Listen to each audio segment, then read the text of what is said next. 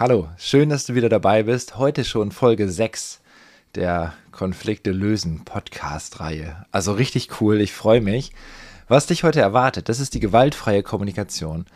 Und die gewaltfreie Kommunikation kurz in 10 Minuten erklärt, das ist schon eine Herausforderung. Und da noch mit drei alltäglichen Beispielen zu arbeiten, die dir helfen sollen, etwas mehr Leichtigkeit und vor allem Gewaltbewusstheit und vielleicht sogar Gewaltfreiheit in deine Kommunikation zu integrieren. Ja, was erwartet dich sonst? Also die vier Schritte, ist es klar aufgebaut, sehr einfach, dieses ganze Konzept. Und doch sind es nicht die Worte, die nachher wirken, sondern die Haltung hinter den Worten. Und an der gewaltfreien Kommunikation, die durch Marshall Rosenberg äh, ja, erdacht worden ist, ist es so schön, dass du über die Worte in ein tieferes Verstehen kommst und dadurch deine Haltung sich auch nach und nach verändert wenn du dich darauf einlässt. Und dazu möchte ich dich heute einladen. Ja, wenn du die Folge 5 gehört hast, Freund oder Feind, dann ging es schon ganz, ganz viel um Bedürfnisse. Und genau das ist auch in der gewaltfreien Kommunikation der Kern der Kommunikation. Also wie kommen wir zueinander? Und eins, das uns alle irgendwie eint, das sind zum einen die Gefühle, die haben wir alle, also alle Menschen. Und die Bedürfnisse. Und Gefühle und Bedürfnisse sind grundsätzlich, das sind schon zwei dieser vier Schritte der gewaltfreien Kommunikation, die sind grundsätzlich gut.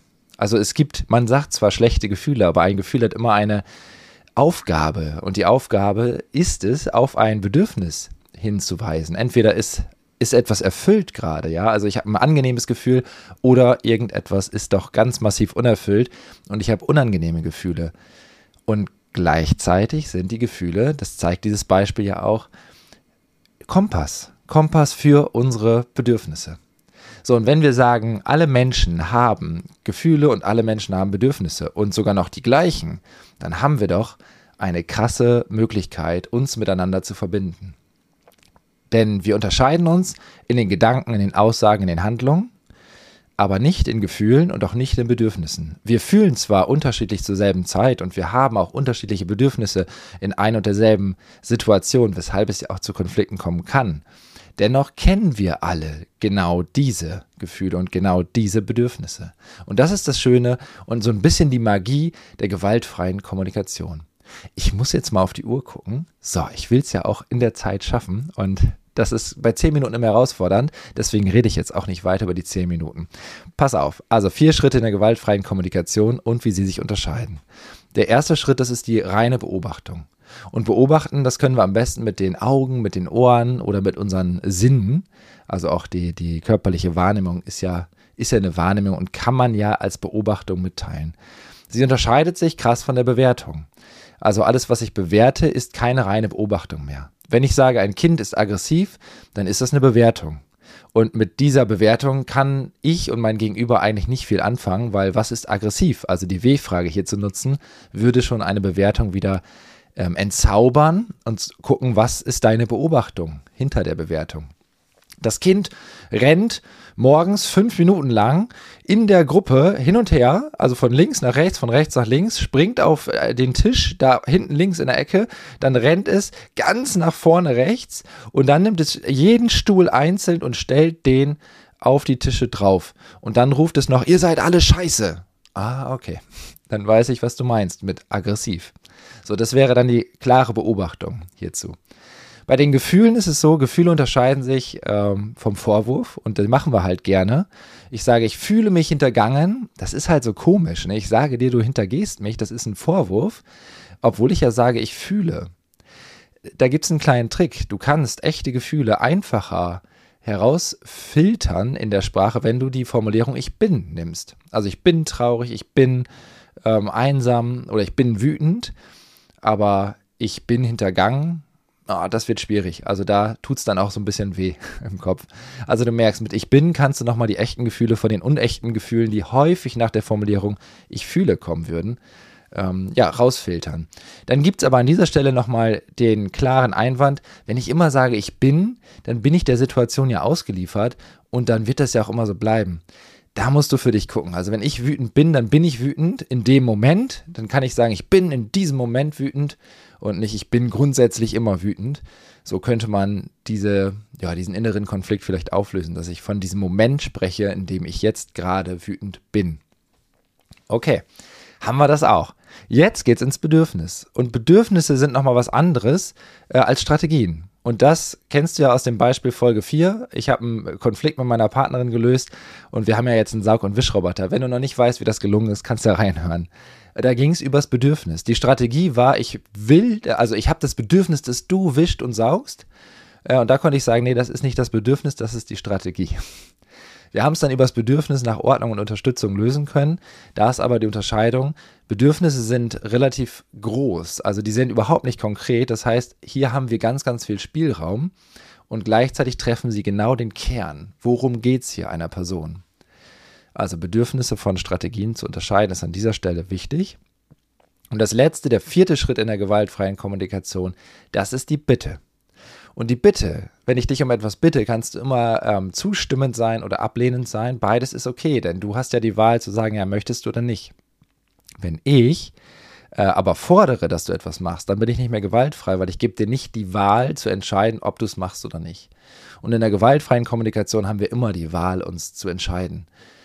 Das Schöne ist, also du musst die Bitte ungefähr so formulieren, dass sie positiv ist, dass sie sehr konkret ist und dass sie wirklich unmittelbar umsetzbar ist. Denn würdest du mich bitte ähm, grundsätzlich mal so informieren, wie, wie gerade, wie es gerade in der Politik läuft? Das wäre eine völlig unklare Bitte, weil ich weiß ja gar nicht, was du haben möchtest und so viel Information kann ich dir nicht liefern. Wann willst du die haben? Wie willst du die haben? Was willst du haben? Bei der Bitte sind für mich die Wie-Fragen total entscheidend. Was, wann, wo, wie und wer. Und damit kannst du eigentlich eine ziemlich klare Bitte schon formulieren. So, und wenn du das so formulieren würdest, dann klingt es erstmal steif und alle sagen, das ist aber nicht authentisch und so spricht man nicht.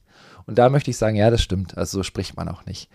Ähm, das ist ja nur der Weg, es zu lernen, also die Beobachtung zu beschreiben, das Gefühl, das Bedürfnis und die Bitte es gibt dem Ganzen eine Struktur und gleichzeitig ist die Selbstoffenbarung im eigenen Gefühl, eigenen Bedürfnis, führt dazu, dass mein Gegenüber mehr sich verbunden mit mir fühlt und sein eigenes Verhalten aufgrund der Einsicht, die ich ihm ja gebe, in meinen Gefühls- und Bedürfniszustand zu verändern, also das Verhalten zu verändern oder halt zu kooperieren. Und das ist so ein bisschen die Magie der gewaltfreien Kommunikation, wie ich sie kenne. So, jetzt gibt es Probleme in der gewaltfreien Kommunikation. Ähm, gibt es eigentlich Probleme? Ja, es gibt ein Problem. Ich kann eine komplett, also es gibt drei Ebenen. Es gibt die Selbsteinfühlung, also die Empathie. Ich fühle in diesen vier Schritten, was ich denke, fühle, brauche und bitte mich selber. Dann gibt es die zweite, den zweiten Schritt, das ist die Selbstkundgabe. Also ich sage dir, was ich beobachtet habe, was ich fühle, was ich brauche und worum ich dich bitte. Und dann gibt es den dritten Schritt, die Empathie für dich, für mein Gegenüber. Das heißt, äh, ich wiederhole, was du sagst, was, was ich sehe. Ich ähm, vermute ein Gefühl, vermute ein Bedürfnis und schaue, wie wir beide in der Situation umgehen können. Ich kann dich um eine Idee bitten, ich kann dich bitten, ähm, ob du mir sagst, wie es um unsere Beziehung gestellt ist. Oder ich kann dich halt auch bitten, etwas zu tun aus dieser Beobachtung heraus, die ich bei dir wahrnehme. Das sind so die drei Möglichkeiten, die ich gleich mit konkreten Beispielen belegen möchte. Denn wir haben eine Sache, also ich kann noch so klar in meiner Kommunikation sein, auch so gewaltfrei und diese vier Schritte zur Perfektion haben. Mein Gegenüber wird nicht bereit sein, mir zuzuhören, wenn mein Gegenüber selber das Bedürfnis hat, gehört zu werden, gehört und gesehen zu werden. Das geht uns ja auch so. Stell dir vor, also das ist im Grunde Magie für Konflikte. Stell dir vor, du bist in einer Unterrichtssituation und willst unbedingt was sagen. Und die Person vorne, die, die den Vortrag hält oder die den Unterricht macht oder sonst was, die hört dich einfach nicht und die lässt dich auch nicht zum Zug kommen. Das heißt, du hältst an einem Gedanken fest und bist so mit dir und deinen Gedanken beschäftigt, dass du dem, äh, dem Gegenüber nicht zuhören kannst. Und das ist halt die Magie in Konflikten. Höre erst den anderen Menschen zu versuche sie wirklich zu verstehen, das erhöht die Bereitschaft massiv, dass sie auch bereit sind, dir zuzuhören. Und das vorwurfsfrei, urteilsfrei, einfach im Hier und Jetzt. Also, folgendes Beispiel. Also die GfK nach innen. Das kann zum Beispiel sein, dass du sagst, ey, das ist so ein egoistisches Arschloch und immer nur auf den eigenen Vorteil bedacht. Dann ist es wichtig, mit diesem Vorwurf jetzt nicht loszuziehen, denn das könnte eskalieren, sondern zu überlegen, worum geht es mir? Egoistisches Arschloch so. Ja, Mann, mich macht das wütend. Also ich bin echt wütend ins Gefühl, wenn ich das denke, bin ich wütend. Und mir fehlt total die Rücksichtnahme und irgendwie auch Abstimmung miteinander, weil der nimmt sich ja jeden Auftrag. Also ja, Rücksicht, Abstimmung, darum geht's. Und weißt du, was ich machen will? Also ich, ich werde den beim nächsten Mal darauf ansprechen, dass wir mit den Aufträgen anders umgehen, dass wir uns erstmal ähm, abstimmen, erstmal sammeln, was ist denn hier und, und wer macht was. So, das ist mir jetzt wichtig. Ne? Das wäre eine Möglichkeit. Und dann kann ich in die zweite Ebene gehen, wenn ich mich selbst geklärt habe, Empathie nach innen, kann ich ja den Selbstausdruck machen, kann sagen, hey, gestern um 7 Uhr warst du schon auf der Arbeit und hast die ersten vier Aufträge für dich angenommen. Als ich gekommen bin, hatte ich keinen mehr. Es kam kein Auftrag mehr rein. Ich bin wütend, dass du diese Aufträge einfach so angenommen hast, weil mir fehlt an dieser Stelle die Abstimmung und die Rücksicht. Und bitte lass uns in Zukunft gemeinsam überlegen, wie wir Aufträge annehmen. Und dann könnte das Gegenüber kommen und sagen beim Vorwurf, ja sag mal, das ist ja total, du bist ja wie so ein Klotz. Also so kann man ja überhaupt nicht erfolgreich arbeiten. Du bremst mich total aus. Okay, dann merkst du, ist nicht bereit, mich zu hören in meiner Selbstoffenbarung, was ja eigentlich so schön äh, formuliert war. Dann geht es darum, okay, dir geht es um Effizienz, ja. Also wenn du das so sagst, dann geht es um Effizienz.